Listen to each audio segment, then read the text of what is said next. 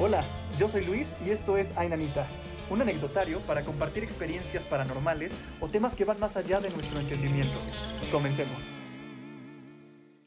Así es y bienvenido, de verdad, muchas gracias por haber aceptado abrir esta segunda temporada del anecdotario.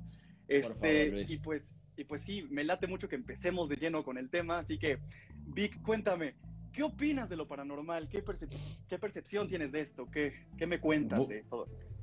Mira, eh, siempre desde muy chico fui muy curioso con lo que tiene que ver eh, con lo misterioso, con las leyendas o mitos urbanos que tienen que ver con, sobre todo con, lugares en donde por ahí eh, no tanto de, monstruos ni, desde un lugar de un terror que tiene que ver con eh, por ahí con, alienígenas o, con gente del, más allá. Eso me interesa más científicamente, pero a mí me da mucho miedo lo que es el espiritismo, me da mucho miedo el poder hablar con gente, me da mucho miedo el pensar en que uno puede sentir la presencia de personas que ya no están acá o entrar a lugares que de repente uno observa, pero a la vez absorbe lo que es la energía del lugar.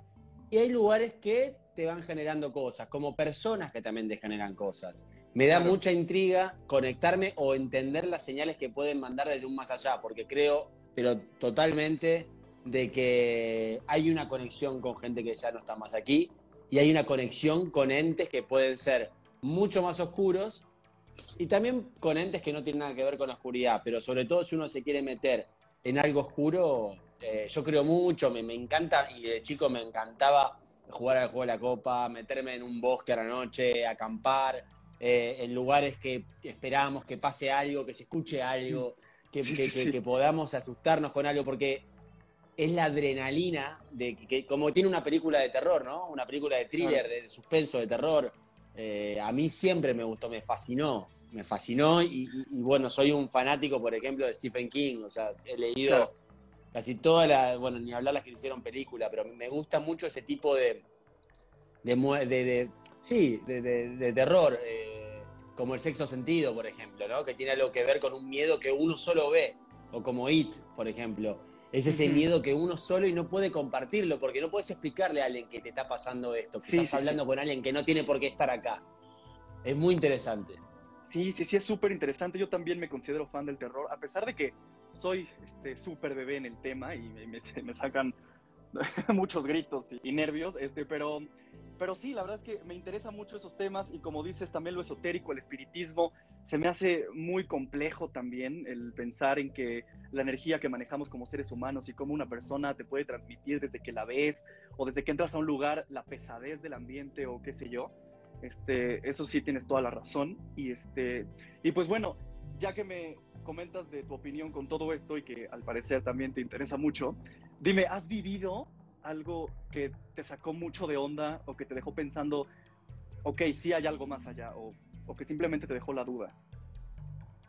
Bueno, eh, a mí me pasó, y acá eh, me pongo más en una esfera más íntima porque tiene que ver con, con familiares, eh, y me ha pasado de, lo he hablado con mi papá y mi papá ha visto, ha visto, por ejemplo, eh, a, su, a mi abuelo, a, su padre, eh, después de muerto. Eh, y a mí me pasó algo particular. Yo tuve una, tía que, que, falleció en un verano que yo era muy chico y no tenía tanto contacto con ella, pero tenía mucho contacto con los hijos de ella y sobre todo con la más chica, con mi prima era hermana de mi mamá. Eh, y cuando falleció mi tía, me contaban que ella había tenido, desgraciadamente, esta maldita enfermedad como es la gran C, ¿no? El cáncer. Eh, me contaban que cuando la iban a ver, la veían como muy flaca, como perdiendo su peso, y era muy impresionable su figura. Y yo, no, no, esas cosas que no se pueden explicar, porque se viven, pero no se pueden explicar desde dónde, Sí, sí, sí. Después de fallecida, yo diría que al mes, a los dos meses, yo empecé como a. como que la sentía, por ejemplo, en la esquina de mi cama sentada. Yo me despertaba, yo no la veía, pero sentía su presencia, porque me ponía a pensar. Como chico decía, a ver, podría estar pensando en esta cosa, podría estar pensando en otra cosa, podría estar pensando en tal, en un monstruo o en otra persona y siempre estoy pensando en ella. Digo, hay algo psíquico que muchas veces uno dice, bueno, lo genero porque lo estoy pensando mucho, pero no, después empecé a dar cuentas eh, de que sentía eso en, la esquina de mi cama, siempre sentada. Y, una vez soñé, no con ella, pero después de despertarme sentí como que de alguna manera yo tenía la, sensación de que tenía que acudir a mi, a mi prima, que era la muy chiquita, y charlar de esto con ella, porque sentía como que, bueno, al no estar mi tía que falleció y yo no haber tenido mucho contacto porque era muy chico, eh, tenía como que no hacerme cargo, pero cuidarla y charlar. Bueno, es el día de hoy que tengo una relación de mucha hermandad con mi prima, pero a mi tía la he sentido mucho, mucho, mucho, como me ha pasado caminar por pasillos de... Eh, cuando entras al edificio, cuando yo era más chico, hasta llegar al ascensor, hacías un pasillo muy largo caminando y todo el tiempo era sentir como que algo, viste, te, te seguía. Y me acuerdo que llevé a una chica de la preparatoria del colegio, que era mi novia, y estábamos en la casa de mis padres, y, y ella era media bruja, ¿eh? Y enseguida me dijo, ¿no? Como que estábamos en un momento en la casa y, veníamos hablando de esto y me dijo, a ver, empezó a entrar, empezó a moverse acá, allá y dijo, mm, hay algo, no malo, pero hay algo que me eriza la piel, eh, que, me, que me levanta los pelos, ¿no? Como que hay algo que, que, es raro. Y, y, esa fue una experiencia que después la fui madurando porque en algún punto yo quería ver a alguien, quería no solamente sentir la presencia, sino ver la figura. Y muchas veces queda nada más en la sensación de una mera presencia. Lo que sí vi, lo que sí vi, no sé si alguna vez te pasó, Luisito, por ahí. Nunca te pasó estar dormido. Debe tener un concepto esto, ¿no? Estar dormido, abrir los ojos, pero no poder movilizar ningún músculo, no poder mover el cuerpo en algún punto. Solamente abrir los ojos y estar consciente en, este, en ese momento que es como que estás dormido pero estás despierto pero a la vez no puedes hablar y es como que el cuerpo esté tieso y no se puede mover. Y eso me pasó en, en la quinta de mi familia y lo que voy a contar es una imagen que por ahí la tiro y parece un horror, pero lo que yo vi y lo que sentí era que yo estaba totalmente quieto en la cama y por el costado mío vi como algo oscuro gateando. No vi la forma, si era humana o era más que un humano o no era humano, pero era algo raro que lo consulté, me acuerdo, con, con una amiga mía que es medium y me dijo, bueno, por ahí viste cosas que tienen que ver con el inframundo, tienen que ver con esas sensaciones en donde estás un poco acá y un poco arriba o acá abajo y un poco también esas puertas no las abre uno, a veces se abren en situaciones o en momentos, la verdad que debe haber muchos más experimentados en el tema, pero yo hablo de la, de la mera sensación de que fue sentir que algo estaba gateando al lado mío. Eso, eso realmente me dio mucho susto. También puedo contarte que... ¿Qué edad tenías cuando te pasó esto? Y a mí me pasó esto, eh, yo tendría 20 años.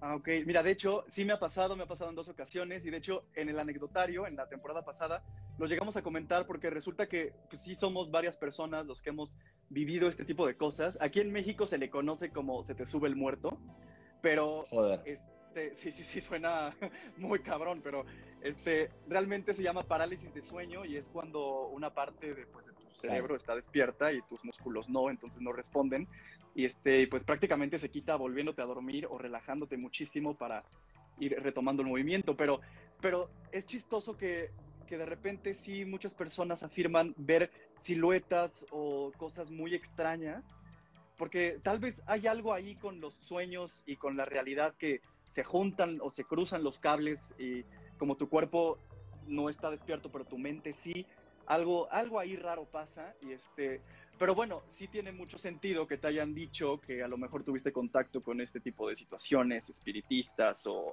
o, del ocultismo que de repente mencionaste y eso que si hubieras visto cosas así, pues a lo mejor eso influyó en el estrés de tu cuerpo y que te haya, te haya pasado, ¿no crees? Sí, yo creo que, que también lo que decís vos, uno a veces, a mí me lo dijo una vez una bruja amiga mía, me dijo, hay algo que podemos tener por eh, herencia o podemos tener ese don porque nacemos con eso. Yo creo que mi viejo, tengo mis primos eh, que, también eh, han visto cosas y hemos compartido charlas sobre cosas paranormales, situaciones. Y, creo que un poco también es, eh, a ver, al, sentir estas cosas, creo que uno o se aleja y se familiariza y se interesa en ver, a ver si se puede ir un poco más allá y lograr por ahí ver a alguien, o sentir algo, o no sé, o lo que uno quiera desde ese lugar pero hay que interiorizarse, pero también uno tiene la posibilidad de correrse y no, no darle de comer a eso, ¿no? no claro. No, no incentivar ese sentido. Yo creo que me corrí un poco, porque a la vez me, encantaba, me encanta, pero me he alejado un poco tratar de no sentir tantas cosas. Inevitablemente, si te tiene que pasar, te va a pasar, quieras o no. Pero he tratado de alejarme un poco. Pero, por ejemplo, te comparto algo que compartí con mis primos de mi familia, que ellos una Navidad la casa de, mis primos, cuando se separan los padres, eh, el departamento se, primero se dividió, eran dos departamentos que se unieron. Y la cocina más grande que utilizaban para cocinar en Navidad, esto ocurrió la noche, Nochebuena, antes de Navidad, tenías que cruzar del departamento viejo, cruzabas al departamento nuevo a la cocina a buscar la comida. Y mi primo, que, que, es casi como un hermano, el que más me llevo, me contaba que él iba, traía cosas, iba, traía cosas, y en el recorrido que vos tenías desde el, antiguo departamento a la cocina del otro departamento, se comunicaba una puerta, vos cruzabas, había un living comedor y había como cuatro sillones. Y en uno de esos sillones era donde se sentaba mi abuelo, el padre de mi papá. Y en una de esas idas que iba a buscar comida, traía a buscar comida, va y en un momento cruza esa sensación es que cuando vos pasás a un lugar pero sentiste ver algo. Sí, sí, sí. se me pone la piel de gallina. sí, sí, me ha pasado. como que viste algo, viste. Pero no, no sabés si, que si es una persona, ¿no? pero sentiste como que algo, por lo menos desde este, este, ¿viste? De, este panorama, vos algo viste y te quedaste y miraste. Sí, de reojo. Él pasó así y lo ve, en un momento lo ve, lo ve a mi abuelo y se queda mirándolo. Y fue un segundo que se mete a la cocina, agarra las cosas y no quiere ni mirar, lleva y cuando vuelve, pasa, pasa, no, no quiso mirar más. Al otro día se levanta, él se levanta temprano y le agarra a mi tía y le dice, mamá, te tengo que contar que cuando fui a, buscar las cosas, que todo el otro, estaba el abuelo sentado en el sillón donde se sentaba siempre. Y te quiero decir, por favor, que te calles y no lo cuentes en la mesa porque se van a cagar de risa, van a pensar que estoy, estoy un pendejo jodón y, y nada. No quiero que lo cuentes, te lo cuento a vos porque en ese... Y, a mi tía lo, lo abrazó, lo dio tranquilo, puede ser, el abuelo del sillón, puede pasar. Y en ese momento, van, estaban desayunando, se sientan mi otra prima, la hermana de él, y el, otro hermano de él, mi otro primo. Y en un momento mi prima dice, les voy a contar algo, pero no se pueden reír y no me pueden hacer chistes. Pero yo anoche lo vi al abuelo sentado en el sillón. Y mi primo me dice, pero mamá, qué estúpida, ¿para qué le contás? ¿No ves que se están riendo de mí? Y Mariela, Mariela, mi prima, le dice, ¿de qué nos estamos riendo? ¿De qué me estás hablando? Si yo también lo vi al abuelo, dice mi primo, pero yo también lo vi. Y mi otro primo, que son tres hermanos, los tres lo vieron al abuelo. Los tres lo vieron sentado en el sillón. No, eso y ya son mis primos y los tres la misma historia. O sea, claro. yo creo, o sea, esto es creer o reventar. Yo elijo creer. Porque no he visto eh, eh, corpóreamente, pero sí de sentido. Y tengo historias de, amigos que se han levantado en la madrugada y han caminado y en la cocina han visto a su abuela o una tía mirándolos. No sé si ejecutando alguna acción, pero yo ya con el hecho de ver a alguien, no importa que haga algo. Claro. no sé qué puedo, qué puedo hacer.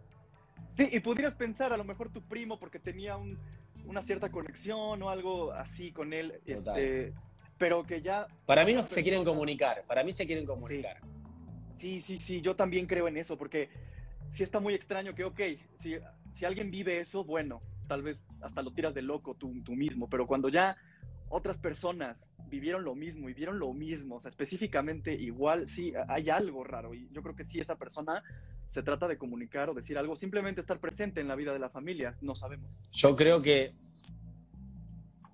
eh, A ver, a, ver, yo no, no, no tuve. Eh, ¿Cómo explicarlo? No tuve una. No, bueno, te voy a dar una, por ejemplo, no sé si te pasó a vos. A mí me pasó que, o me pasa que no pude nunca soñar solo una vez, solo una vez, pero no sueño con gente muerta que yo conocí. No he soñado y he, deseado soñar, ¿eh? Por extrañar, por nostalgia, tristeza, lo, como lo quieras llamar. Pero no he soñado. Lo que me pasó, por ejemplo, muy cercano, eh, que justamente esta novia mía de secundaria, de, toda la vida, cuando éramos muy chicos, que ella, por ejemplo, eh, soñó con su abuela y tuvo una charla con su abuela en el sueño donde le contaba que se había suicidado. Y cuando ella me lo cuenta a mí, me dice, te quiero contar esto porque cuando yo, cuando se murió mi abuela me dijeron que se había muerto. No me dijeron de qué. ¿De qué se había muerto? La edad, grande, eh, no tenía ninguna enfermedad, o sí, eh, ataque al corazón, pero nadie le mencionó eso. Y ella me contaba que después de haber soñado eso, al otro día se juntó con la mamá y le dijo, eh, ¿de qué se murió la abuela?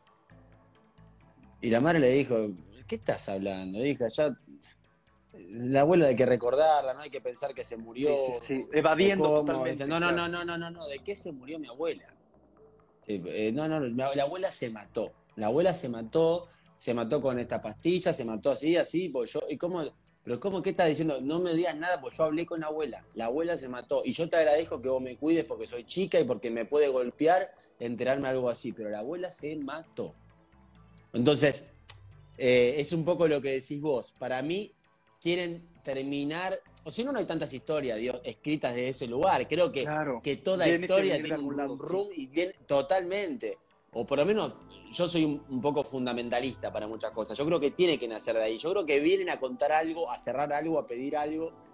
Y hay muchos que no se quieren ir para mí. Y esos pueden llegar a ser los bravos. Sí, sí, sí, sí. La gente que ahí se quedó y que ahí se quedó. buscando. Sí, sí, sí. ¿Sabes qué? Me pasó algo similar. Tengo dos historias muy parecidas de, ese tipo de cosas. Este, perdí a, un tío muy, muy querido este, el año pasado, este, cuando apenas se llegaba a escuchar de los brotes de coronavirus este, y eso, pero falleció, falleció de cáncer y mi tía, que es, es, la tía más cercana a mí del lado de mi papá, este, pues bueno, quedó viuda y fue muy, muy triste para toda la familia. La verdad es que la Navidad fue bastante este, silenciosa, si así puedo describirla. Y una noche, me acuerdo perfecto que a ella este, no le creían que de repente hablaba con él. O sea, me acuerdo perfecto que, que mencionaba algunas cosas de él. Y todos, obviamente, lo primero que piensas es, bueno, es que convivían tanto, 24/7, pues es obvio que recuerdes cosas y hasta lo sueñes, si tú quieres. Pero pasó que una noche yo soñé que estábamos en una fiesta familiar y estaba él así si lo quieres ver como fantasma. Y estaba ella junto a mí, no paraba de llorar, estaba hecha como bolita, abrazando sus piernas. Y se acercaba este, su esposo, le daba algo que ella le había pedido, se limpiaba las lágrimas y seguía como abrazando sus piernas. Entonces yo veía todo. Yo veía perfectamente cómo él le llevaba esa cosa que ella necesitaba. Me acerqué a ella y en el sueño yo le decía, te creo, o sea, te creo porque tienes toda la razón, sí lo puedes ver, lo estoy viendo. O sea, está aquí, te está hablando y estás comunicándote con él. Y entonces él, mi tío, se volteaba a verme y me decía, claro que estoy aquí, claro que hablo con tu tía. Y este, hay algo más. O sea, no es como que me morí y se acabó todo, hay algo más. Me acuerdo perfecto que desperté como llorando, le hablé, o sea, me desperté y lo primero que hice fue tomar mi teléfono en las voice notes y lo grabé y se lo mandé a mi tía. O sea, todo el sueño, todo a detalle se lo mandé y le dije, esto pasó, esto me dijo, yo te creo, sé que lo ves, sé que hablas con él. Y acto seguido pasaron dos o tres semanas más y le habló un amigo de, muy querido de su, de su esposo y le habló casi llorando diciendo, ¿sabes qué? Soñé con él, me dice que está bien, que debes dejar de llorar, de preocuparte, porque él está cuidándote, él sí está contigo, te habla. Fue, o sea, estuvo muy, muy impresionante eso y, por eso eso que dices para mí es totalmente cierto. Yo creo que sí, hay personas que o su energía o no sé, se va y hay algo que quiere regresar y contarte algo o decirte o, no sé. Pero lo que acabas de contar, Luis, yo estoy, estoy, estoy seguro que es una... Sí, tiene que serlo, porque eh, ya, o sea, dos veces que haya sido un sueño muy parecido con personas cercanas a él, para darle un mensaje a su esposa, sí, algo tiene que, que haber sido.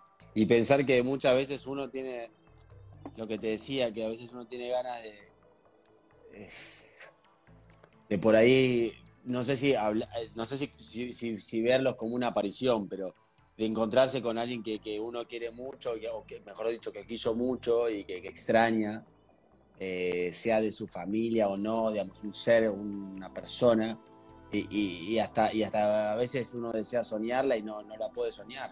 A, mí me pasa un poco eso, como que a veces quiero y no, no, no puedo. Y después me, me, me, pasó, ¿sabes qué me da un poco de curiosidad y de miedo y misterio? Cuando era muy chico, me daba miedo eh, algunos cuadros.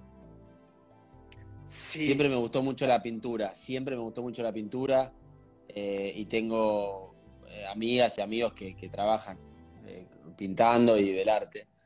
Y, me acuerdo cuando era muy chico, las primeras historias de terror que tenía, me las contaba mi prima, que es más grande que yo, y, tomaba los cuadros para contar las historias.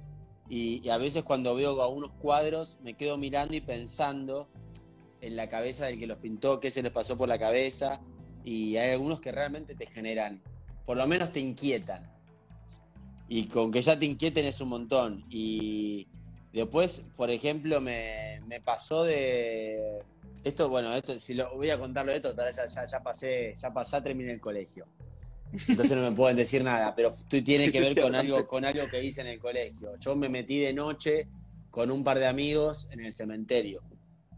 Me metí de noche en el cementerio de Recoleta, que es un barrio de la capital federal, donde se encuentra un cementerio de los más importantes, ah, son todos importantes, pero quiero decir, un cementerio muy conocido a nivel turístico por la zona está cerca de lugares que van muchos turistas.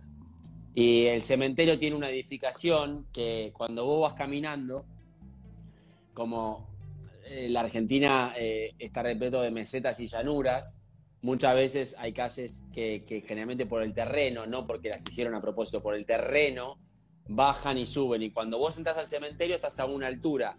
Y si vos vas caminando al lado, paralelamente al cementerio, hay lugares que el cementerio parece muy alto, pero si vos saltás, el piso no es tan alto. O sea, lo que es arquitectónico es alto, pero el piso del cementerio está acá y vos estás caminando por acá. Lo que pasa es que la construcción del cementerio viene de acá y como está lleno de bóvedas, la altura, eh, digamos, donde vos caminás por ahí abajo tuyo hay bóveda cuando estás afuera del cementerio, pero cuando vos estás en el cementerio estás acá pisando. Entonces, ¿qué pasa? Yo de acá trepé por una puerta con dos amigos y cruzamos por una puerta eh, y caímos en el cementerio. De noche. Obviamente, de noche, pues si cruzamos así de día, directamente nos llevan a todos presos, no sé. no, vamos, no vamos a pensar eso. Eh, y cuando llegamos, lo más raro de todo fue que vimos de todo. Gente caminando, como paseando a la noche. a ver, eh, para toda la gente que está viendo, y bueno, agradezco a la gente que está viendo de Argentina, de México, que tanto quiero, ese país que me, me abrazó cuando estuve ahí. Bueno, vuelvo al terror para no dispersar. Cuando estábamos en el cementerio y cruzamos, no solamente vi gente que paseaba, eh, aunque esté cerrado el cementerio, sino que también eh, vi eh, gente trabajando, chicas que estaban trabajando a la noche en el cementerio, gente que no entendía qué estaba haciendo, pero estaba ahí, gente sacándose fotos. Había mucha más gente de la que yo pensaba. Pero me acuerdo que, mirá, yo me acuerdo que cuando había entrado no había estado ni borracho, no había fumado nada raro, ni, nada raro. Pero me acuerdo que me impresionaba mucho ver las gárgolas, porque había muchas gárgolas en, el cementerio, y me quedaba mirándolas, y había un punto en donde se me empezaban a... a las gárgolas se les empezaba a deformar la cara, como que se iba como derritiendo, no sé, como raro. Ok, ahora veo por qué, explicas que no estabas bajo ninguna sustancia. Claro, por eso lo digo, por eso lo digo, no, estaba, no me pasó nada. Y, la realidad es que cuando hablo de, cuando fui al cementerio, eh, realmente hay una sensación tan rara. Y había una sensación, yo tenía muchas ganas de meterme en una bóveda, de poder ingresar y bajar en la bóveda, pero era una locura. Mis amigos me dijeron, pero por favor, eh, está, ya, ya mucho con que estemos acá a la noche. Pero es un lugar que, que a mí me, me da mucha, mucha atracción. Eh, es como los lugares esos que, que, ves y están abandonados. A mí me da mucha intriga. ¿Será que estoy.? Eh, uno pide a veces que se aparezcan cosas, ¿no? Uno como que va adentro, eh, viste, lo está pidiendo, diciendo, por favor, un poquito quiero ver, un poquito. Vos me que, que desaparezca, pero un poquito quiero que esté. eso fue una cosa bastante loca que hicimos, de meternos en el cementerio. Duramos, habremos estado 20 minutos, un poco más dando vueltas, pero. ¿Y cómo se salieron? O sea, jamás, ni el velador. Ni Saltamos por el mismo lugar, trepamos por el mismo lugar y nos, nos, fuimos ahí. Era muy tarde, nos metimos como 2 de la mañana. En realidad queríamos meternos, pero teníamos miedo de que sea muy tarde, bueno, y no sabíamos si abría temprano. Nos queríamos meter a las 3 de la mañana, que las 3 de la mañana es la hora de las brujas, es la cruz invertida. Sí, sí, sí. Dicen, ¿viste? dicen que Cristo murió a las 3 de la tarde, pero si vos das vuelta la torta a las 3 de la mañana es la hora. Eh, eh, y, no pudimos, nos metimos antes, este, nos fuimos antes de las 3 de la mañana. Pero, pero creo, creo mucho en, que uno puede ver, uno puede conectarse. Eh, soy fervorosamente creyente de, todo lo que tenga que ver con, lo paranormal. Mismo el juego de la copa. He tenido experiencias jugando, de sentir este, que la copa va para cualquier lado. Eh, ¿Cómo, es ese, ¿Cómo es ese juego? Me da mucha intriga. Bueno, nosotros lo jugamos en un campo. En un campo. Eh, nosotros armábamos un abecedario que generalmente cortábamos un cartón en el círculo y poníamos la copa. O sea, es la, es la Ouija. Claro, es la Ouija, pero con una copa. Pasa que la Ouija tiene, tiene esa mística de que es la Ouija, es ese juego. Y aparte, me parece que, es, de una época eh, muy antigua el Ouija. pero no, no, Híjole, qué, fuerte que jugaste eso y, te pasaron cosas mientras jugabas. Eh, sí, porque una vez nos comunicamos con alguien eh, y nos comunicó que, que, a ver, nosotros empezamos a hablar, decía que era, como que nos, nos contaba que era de un lugar, pero no estaba enterrado donde él quería estar enterrado. Ok. Entonces no entendíamos. Nos dijo que él murió en un accidente y que él terminó en un lugar donde no lo pudieron sepultar y terminó sepultado en el lugar del accidente. Y empezamos a averiguar todo. Era Fraivento, cerca de Uruguay, y, empezamos a pensar de que era uno de los un accidente en Uruguay hace mucho en Fraivento que cayó un avión y empezamos a entender que venía de ese lugar, porque no tuvimos, después de haber jugado, que cuando entramos a hablar, en un momento que quisimos dejar de hablar porque nos dio miedo, me acuerdo que entre todos empezamos a charlar y a las horas fue, nos, nos, fue cayendo la idea, ah, pero pará, ubiquemos el lugar en el mapa. Esto, un accidente, claro, gente que murió acá y quedó enterrada ahí. Y el tipo está pidiendo que la persona está pidiendo que lo entierren donde quiere ser enterrada. Por eso digo, para mí se comunica, no, no siempre, pero hay muchas veces que ellos quieren terminar de cerrar un círculo, terminar de cerrar algo. Claro. Para estar en paz. Híjole, qué difícil. O sea, sí, sí, sí, sí, no sé, pero, o sea, si nos ponemos a pensar en que, pues, es real y que esto tiene ahí una cierta lógica que evidentemente no entendemos y tal vez tardemos mucho tiempo en entender, qué difícil este cuate que pues ahí se murió, está consciente que se murió ahí, que ahí está enterrado y que pedía que fuera enterrado a otro lado y también está bien complicado estar buscando su cuerpo para cumplirle. O sea, qué, trauma, qué estrés, qué frustrante. Sí. Sí. Eh, y, y, estoy pensando, eh, bueno, hay algo que me pasó, esto de, esto de muy chico, ¿eh? Todavía la recuerdo, pero podría haber eh, podría haberme olvidado de esto. Pero hay algo que no sé si ni siquiera es de terror, es algo extraño esto. Cuando era muy chico nosotros pasábamos las navidades en una quinta de mi abuelo, ya esa quinta no existe más, la vendieron. Y me acuerdo que una vez que, que yo estábamos en Nochebuena, en Navidad, siempre yo sabía donde Papá Noel, todavía creía en Papá Noel, eh, iba a dejar los regalos, ¿no? había como cinco cuartos y había uno en especial que era caminando al fondo donde dejaba los regalos. Y me acuerdo que antes de las 12, acá aquí en Argentina, a las 12 aparecen los regalos en el arbolito, los Papá Noel los lleva. No quiero decir que no existe por la gente que por ahí cree y no se está viendo. Este, acabo de matar el, mito. Eh, pero bueno, eh, la realidad es que cuando, cuando estaban antes de llegar a las 12, me agarró como un poco la, eh, la gana de, decir, a ver, a ver, a ver si, si, si está, Papá Noel va a traer mi regalo, esas cosas que uno... Y fui caminando por los cuartos, todo hasta llegar al último. Cuando llego al último, entro y miro, qué sé yo, y en una vez me quedo mirando arriba y no entiendo bien qué veo. Y después sí empiezo a entender y veo como una ventana, la ventana típica de, dibujo, ¿viste? En cruz, ¿viste? La ventanita. Y cuando miro así, veo una ventana que no la había visto nunca, con una soga, como alguien. Como la vi y, y, la hice parte de la quinta, de la casa esa, como como que no, no, no, no, no, no, no demoré mucho ahí. solamente la vi y, nada, y me fui. Y me fui. Y volví. Y volví al, bueno, cuando eran las 12, tanto los regalos, voy, estoy abriendo, todo, pum, pum. Y en esos momentos también miro para arriba no la vi más la ventanita. O sea, no, no, no, la encontraba. Y miraba y la buscaba y que me metí en otro cuarto antes. Y miré por los cuartos y no veía tampoco. Y siempre me quedó la duda de, bueno, por ahí habré imaginado algo, lo que sea, pero, pero vi, vi eso. Vi, vi una ventanita que no tenía por qué estar. Y después, y después, este. Y después, a ver. Eh, no sé, hay cosas que, a uno le pasan que siente que, es alguien de otro lado que se, está, se lo está mandando o, no. Viste que la palabra da vida, viste, cuando vos nombrás a alguien este, o nombrás algo y pasa, o nombrás a alguien y algo, algo puede Sí, ¿te acuerdas de que, sí, sí, sí. ¿Viste? Te estaba pensando, sí, ya me di cuenta que me estabas pensando, ¿viste? Por ahí te pasa algo, lo que sea.